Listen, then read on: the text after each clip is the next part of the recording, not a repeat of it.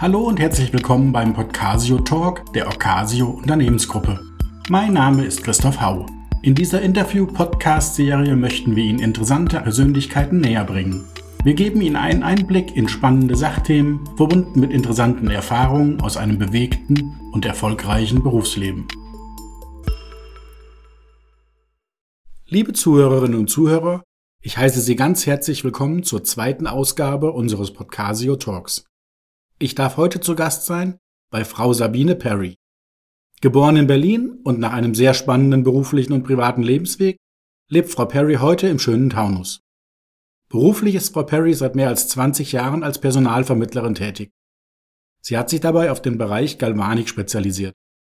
Innerhalb dieses Bereiches hat sie sich einen so guten Namen erarbeitet, dass sie mittlerweile auf renommierten Branchenkongressen referiert, so zum Beispiel zuletzt Mitte September auf den ZVO Oberflächentagen in ihrer Heimatstadt Berlin zum Thema Unternehmensnachfolge. Privat schätzt Frau Perry das kulturelle Angebot Frankfurts, das sie gerne gemeinsam mit Freundinnen genießt.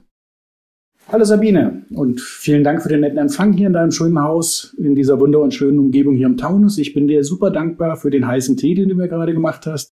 Als ich heute Morgen hierher gefahren bin, war es das erste Mal dieses Jahr im Auto, dass der Temperaturanzeiger 0 Grad angezeigt hat. Also ist der Tee wirklich klasse.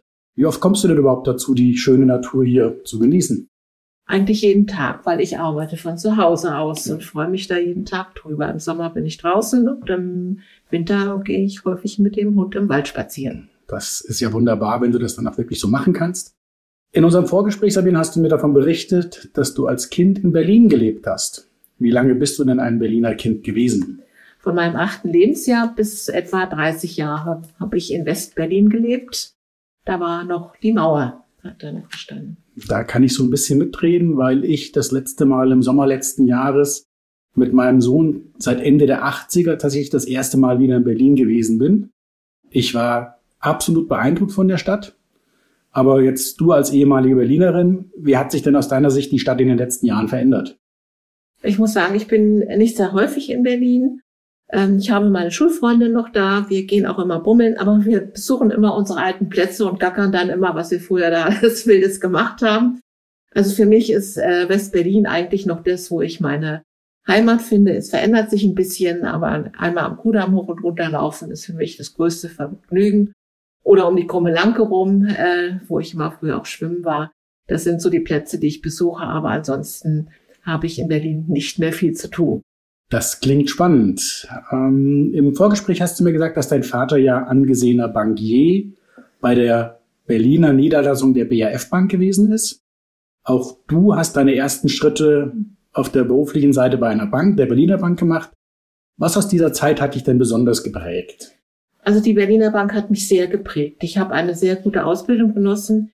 Sie war damals sehr, sehr fortschrittlich, hat auch vor der Prüfung äh, Fortbildungen angeboten. Äh, das war bei den anderen Banken gar nicht üblich. Ich habe das große Glück gehabt, dass ich meine Ausbildung in drei Abschnitten habe genießen können. Einmal bei einer kleineren Filiale in Langwitz, dann bei einer größeren in Steglitz. Mhm.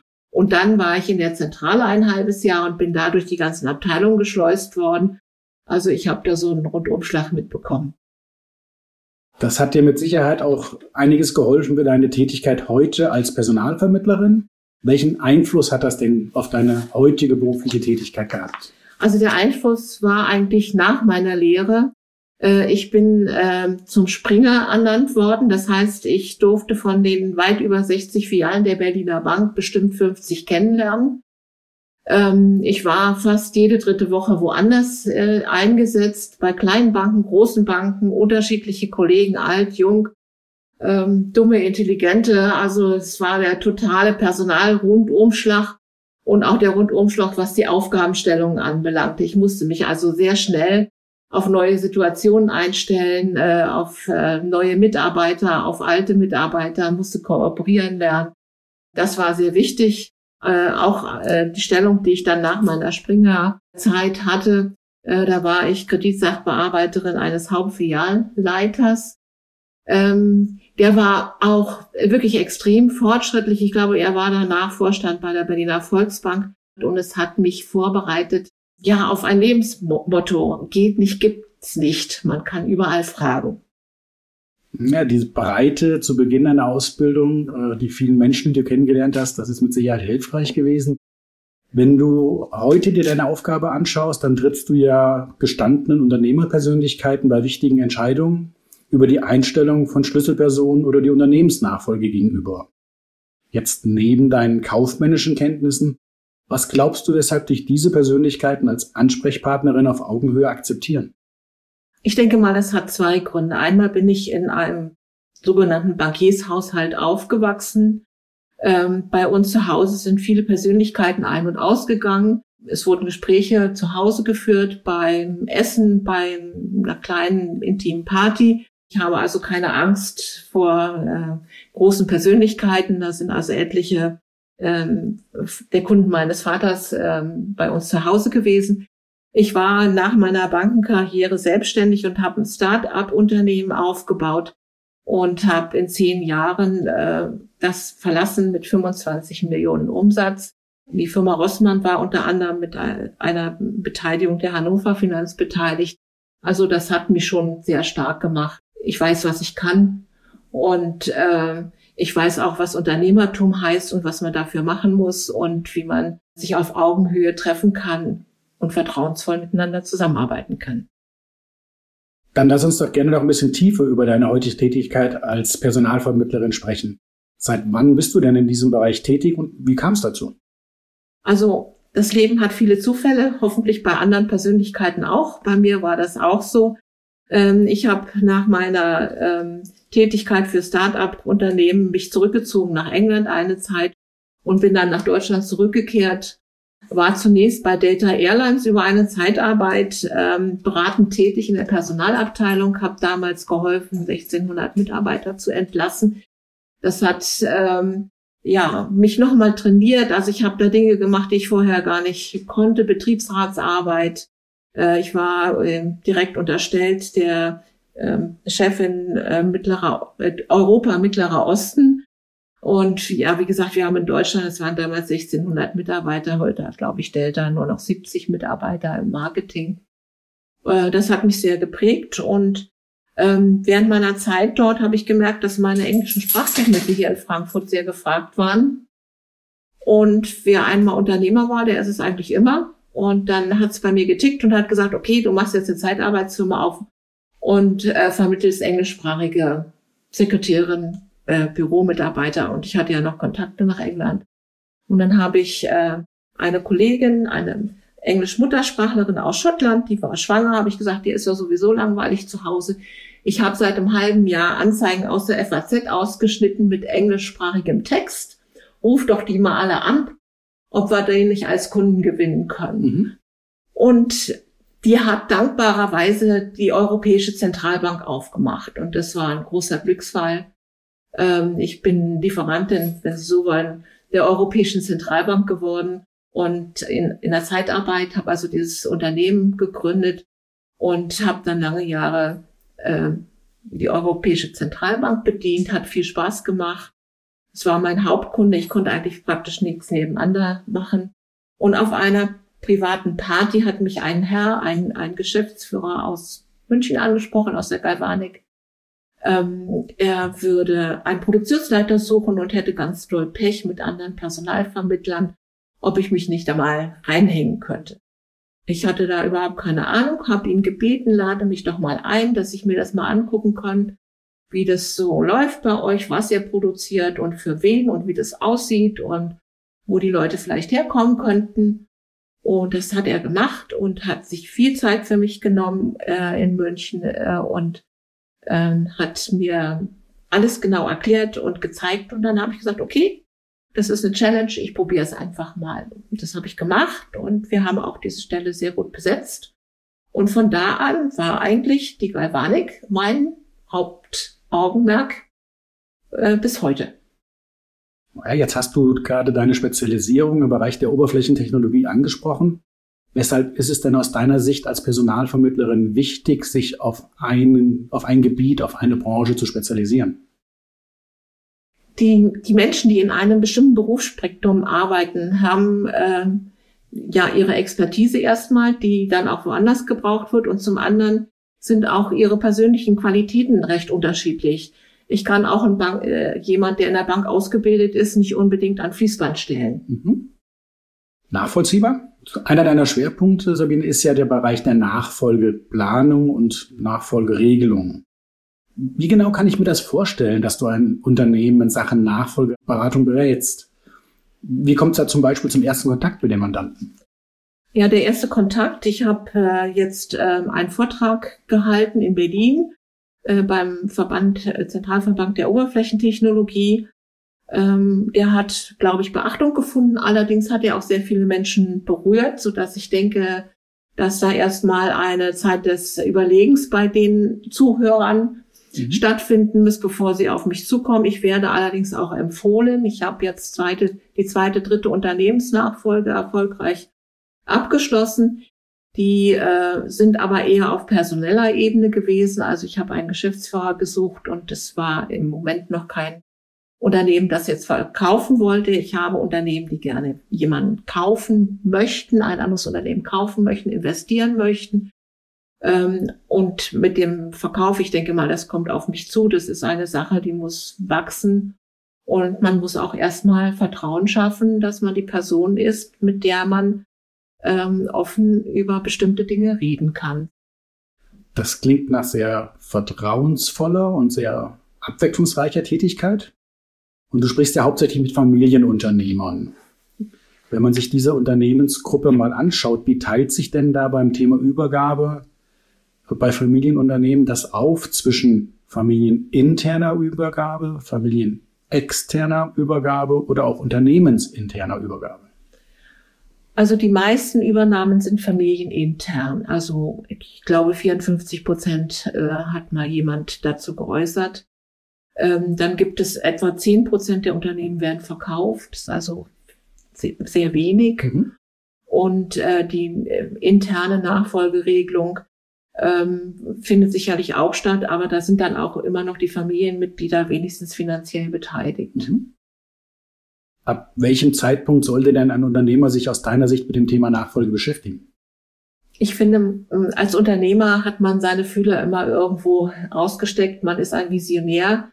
Äh, da sollte man vielleicht auch immer mal gucken, ähm, wie könnte das sein? Wie kann eine Nachfolge stattfinden? Mit wem? Irgendwann läuft einem einer mal auf einer Messe oder auf einer Veranstaltung wie der ZVO über den Weg, den man dann vielleicht mal vertraulich ansprechen könnte. Und wenn man das selbst nicht möchte, ist so jemand wie ein, ein Coach oder ein Vermittler sicherlich eine gute Person, um den Kontakt herzustellen, ohne dass man sein Gesicht verliert. Bei der Komplexität der Aufgabe, äh, um die es da geht, ist mit Sicherheit ein sinnvoller Weg. Welchen Zeitrahmen sollte denn ein Familienunternehmer für die Nachfolgeplanung einkalkulieren? Ja, äh, man sagt fünf bis zehn Jahre. Da bitte ich äh, nicht zu erschrecken. Natürlich kann es auch viel schneller gehen. Also ein Unternehmen, mit dem ich zusammenarbeite, die äh, sich involvieren beim Verkauf eines Unternehmens, die kriegen das manchmal innerhalb von einem Jahr hin.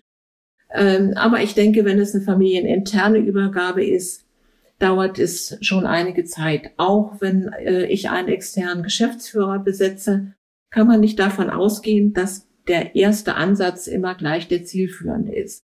Äh, aus meiner Erfahrung gibt es dann auch mal jemanden, dem man dann den Vertrag vorlegt und der dann plötzlich äh, Angst bekommt vor der Verantwortung, die ihm da übertragen wird und dann doch sagt, also nein, das möchte ich jetzt doch nicht, dann muss man nochmal neu auf die mhm. Suche gehen. Also solche Dinge passieren und die muss man auch mit einkalkulieren. Und dann dauert es sicherlich nochmal ein Jahr, bevor man sich jemand Neues ausgeguckt hat. Also vermutlich lieber zu früh als zu spät. Welche externen Berater sollten denn hinzugezogen werden? Also beim Verkauf ganz klar äh, Steuerberater, Wirtschaftsberater, äh, Rechtsanwalt äh, und auch vielleicht erfahrene Unternehmen, die sich gerade mit Veräußerungen von Unternehmen, die auch dieses Due Diligence machen können, ähm, die sollte man äh, da mit in Betracht ziehen. Wenn es um persönliche Dinge geht, äh, ist bei Unternehmern heute das auch üblich, dass man einen Coach hat, also einen Vertrauten, der natürlich auch aus dem Bekanntenkreis kommen kann. Besser ist es ein externer, mit dem man Dinge, die einen bewegen, auch geschäftlicher und privater Natur, mal besprechen kann. Und äh, das finde ich für Unternehmer sehr wichtig, weil oftmals im Freundeskreis jemand die eigenen Problematiken nicht nachvollziehen kann, weil jeder lebt da irgendwo auf einem anderen Planeten. Und äh, da ist es vielleicht ganz schön, wenn man jemanden hat, der sich auf einen konzentrieren kann und auch nachvollziehen kann, welche unternehmerischen und privaten Probleme, die oft ineinander übergehen, äh, vorhanden sind und wie man da mhm. eine Lösung herbeiführen kann. Ich würde gerne das Thema familieninterne Übergabe nochmal vertiefen. Wie sollten denn Familienunternehmer damit umgehen, wenn es mehrere Kinder, also mehrere Personen für eine familieninterne Nachfolge gibt? Und hat denn aus deiner Sicht die heutige Generation überhaupt noch ein Interesse, das Unternehmen der Eltern zu übernehmen?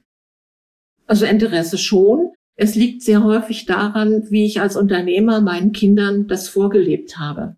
Wenn ich ihnen also diesen äh, rücksichtslosen Unternehmer, der über Leichen geht und auch über die Familie im Zweifelsfall und das Unternehmen immer an den Vordergrund stellt, äh, vorgelebt habe, ich glaube, dann haben die Kinder kein so großes Interesse, dieser Sache nachzufolgen.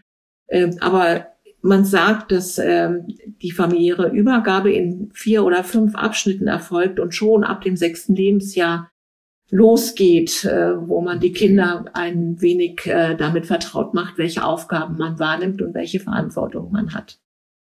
Sehr gut nachvollziehbar. Ich glaube, das Vorleben innerhalb des Familienkreises ist da extrem wichtig. Deshalb auch nochmal ein Blick auf die externe Unternehmensnachfolge. Wie findet man da am besten denn einen geeigneten externen Nachfolger? Also wie ich gesagt habe, man äh, muss die Augen offen halten. Äh, die Unternehmer sind sehr häufig auf diesen Veranstaltungen. Natürlich können sie da niemanden ansprechen. Ähm, aber da gibt es eben Personalberater, so wie ich zum Beispiel einer bin, äh, die sich auch am Markt hoffentlich sehr gut auskennen und schon viele Jahre am Markt sind. Also auch einige Leute haben schon wachsen sehen. Ich bin unter anderem an den Berufsschulen und halte da Bewerbungstrainings, mhm. sodass mich da die jungen Leute kennenlernen können und dann im Zweifelsfall, wenn sie eine neue Position haben wollen, auf mich zukommen können. Und dadurch, dass ich schon äh, lange im Geschäft bin, kenne ich natürlich sehr viele ähm, und kenne auch deren Berufs- und Lebensweg und äh, kann dann natürlich dann einem Unternehmer auch entsprechende Vorschläge machen. Ja, das mit den Berufsschulen finde ich eine, eine spannende Idee. Je früher man die Leute dann da kennenlernt, desto besser ist natürlich dann im späteren Verlauf super. Ich habe ja im Rahmen meiner Tätigkeit als Vermögensmanager auch viel mit Unternehmensverkäufern zu tun. Ich habe dabei festgestellt, dass diese sehr unterschiedlich mit dem Austritt aus dem Unternehmen umgehen. Welche Erfahrungen hast du denn da gemacht und jedenfalls welche Anekdoten hast du da vielleicht schon erlebt? Ja, da gibt es also etliche. Die meisten Leute wollen sich ja damit nicht beschäftigen, dass sie das Unternehmen verlassen. Ähm, ich habe da mal einen Vortrag gemacht und vorher bei Unternehmern bin eingeladen worden und habe auch bei Unternehmern äh, dann mal gefragt, wie habt ihr das vor? Also ähm, es, ähm, ich habe ein Unternehmen, da ist ein Herr schon etwas älter. Da ist es sehr, sehr schwierig, äh, wenn man ein bestimmtes Alter hat und schon ein bisschen äh, nicht mehr so beweglich ist. Ähm, muss, man muss sich eine neue Aufgabe suchen mit der Familie, mit der Ehefrau. Ähm, ich habe einen Unternehmer interviewt, der hat gesagt, ja, ich habe dann Schluss gemacht, ich wollte das mit 65 genau. Mhm. Und dann war ich an einem Nachmittag zu Hause. Meine Frau hat mir das offensichtlich nicht ganz abgenommen. Und dann habe ich im Sofa gesessen und ähm, ich glaube, ich habe Bares für Rares angucken wollen im Fernsehen aus Langeweile. Und dann ist die gekommen und hat gesagt, hör mal, lieber du, das ist mein Platz. Äh, setz dich doch mal bitte woanders hin. Ähm, also da kann man sagen, der Herr hat es nicht so ganz so richtig kommuniziert, was er so vorhatte. Ein anderer Herr hat gesagt, ich weiß genau, was ich mache. Ich habe schon meinen Kindern, äh, meinen Kindern Zweitfirmen gegründet, die sich da jetzt üben können. Ich werde an einem bestimmten Tag aufhören und werde dann erstmal eine Weltreise mit dem Segelboot machen. Mhm. Und dann bin ich so weit weg vom Unternehmen, weil ich ja auch nicht erreichbar bin. Und wenn ich zurückkomme, hat sich da bestimmt so viel geändert, dass ich mich gar nicht mehr zurechtfinden werde. Das kann eine clevere Strategie sein. Ich fände ja jetzt spannend zu wissen, ob der Erste tatsächlich aufgestanden ist oder sitzen geblieben ist.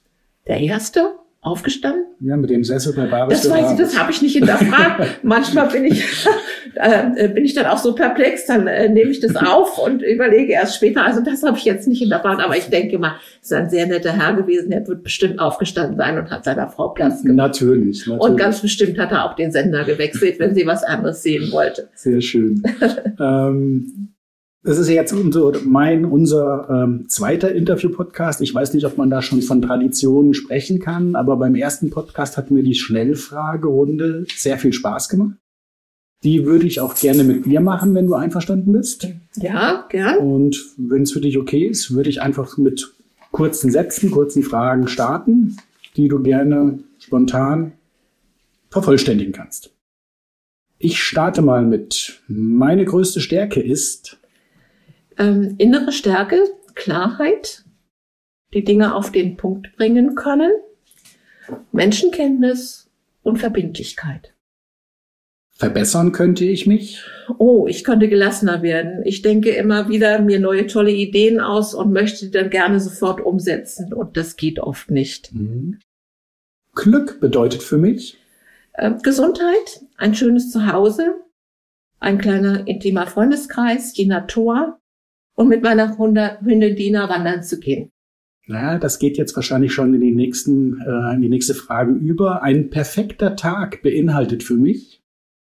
eigentlich draußen in der Natur zu sein. Am schönsten war es jetzt gerade, wir haben es Herbst.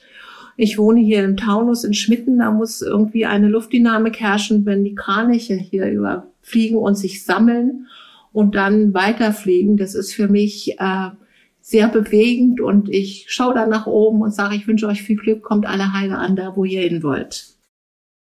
Ich übernachte manchmal auf einem Hochsitz, weil ja, ich habe eine Freundin, die hat eine Jagd. Ich mache das sehr gerne. Äh, es ist so schön ruhig oder auch gar nicht ruhig. Man kann äh, entspannen und hört dann in die Natur. Es bewegt sich immer was.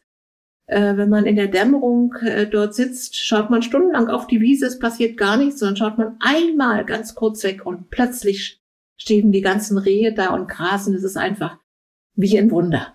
Ich habe das Bild gerade vor mir, klingt sehr schön. Geld bedeutet für mich. Ähm, ein universelles Zahlungsmittel. Zeugnisnoten sollten bei einer Bewerbung keine Rolle spielen, weil das sind erlernte und nicht erfahrene Dinge. Und im Beruf spielt die Erfahrung meiner Meinung nach eine größere Rolle. Man sollte natürlich das einmal eins können und auch die deutsche Sprache wäre wichtig, ja, Englisch auch man sollte das gelernt haben, aber ob man da jetzt eine Eins oder gerade mal mit drei, einer dreieinhalb irgendwie durchstartet, ähm, ist, glaube ich, nicht so wichtig, weil im späteren Leben äh, werden diese Anlagen, die in der Schule angerissen werden, vervollkommnet. Meinem Sohn wünsche ich. Meinem Sohn wünsche ich Gesundheit und weiterhin viel Glück und Zufriedenheit mit seinem Job und seiner Familie die Verwirklichung seiner Ziele, um damit glücklich zu sein. Wenn ich zurückblicke, dann würde ich meinem jüngeren Selbst raten, Vertraue auf deine Anlagen und deine Intuition, auf dein Bauchgefühl und nutze deine Antennen. Ich komme zur letzten Frage. Ich habe ein Kinderbuch geschrieben, weil ich war damals in England, ich hatte keinen Job, mir war langweilig ähm, ich habe die Kinder des Bruders einer Freundin betreut, weil da eine Notlage herrschte. Die waren äh, von morgens um neun bis nachmittags um vier in der Schule. Und Haushalt ist nicht so meine Sache gewesen. Und da habe ich mich hingesetzt und die Erlebnisse mit dem dort vorhandenen Hund niedergeschrieben. Und ähm, ja, das ist eine ganz vergnügliche Kindergeschichte geworden und ist jetzt gerade veröffentlicht worden. Ich hatte das große Vergnügen, das erste Mal in meinem Leben ein Buch in der Hand zu halten, das noch nicht veröffentlicht ist. Mhm. richtig Ich glaube, es ist kurz vor der Veröffentlichung. Ja, im April nächsten Jahres. Mhm. Wunderbar. Ja, liebe Sabine, ganz herzlichen Dank für die, für die Einblicke, die du mir, den Zuhörenden, heute gegeben hast. Zum guten Schluss noch eine Abschlussfrage. Welchen Haupttipp würdest du einem Unternehmer geben im Zusammenhang mit der Regelung seiner Unternehmensnachfolge? sehr früh nachzudenken darüber, welche Wünsche man selbst hat und welche Wünsche man seiner Familie erfüllen sollte oder müsste, äh, um da die richtige Richtung zu bekommen. Dem Unternehmer sollte auch klar sein, dass jeder, aber auch wirklich jede Unternehmensnachfolge anders ist. Super. Dann nochmals ganz herzlichen Dank. Ja, danke auch. Ihnen, liebe Zuhörerinnen und Zuhörer, danke ich für Ihr Interesse. Hoffentlich konnte ich Sie neugierig machen auf den nächsten Podcasio Talk. Ich freue mich sehr, wenn Sie den Podcast abonnieren und weiterempfehlen. Schauen Sie auch gerne auf unsere Homepage oder auf LinkedIn nach unseren aktuellen Veranstaltungen und weiteren Informationen über Ocasio.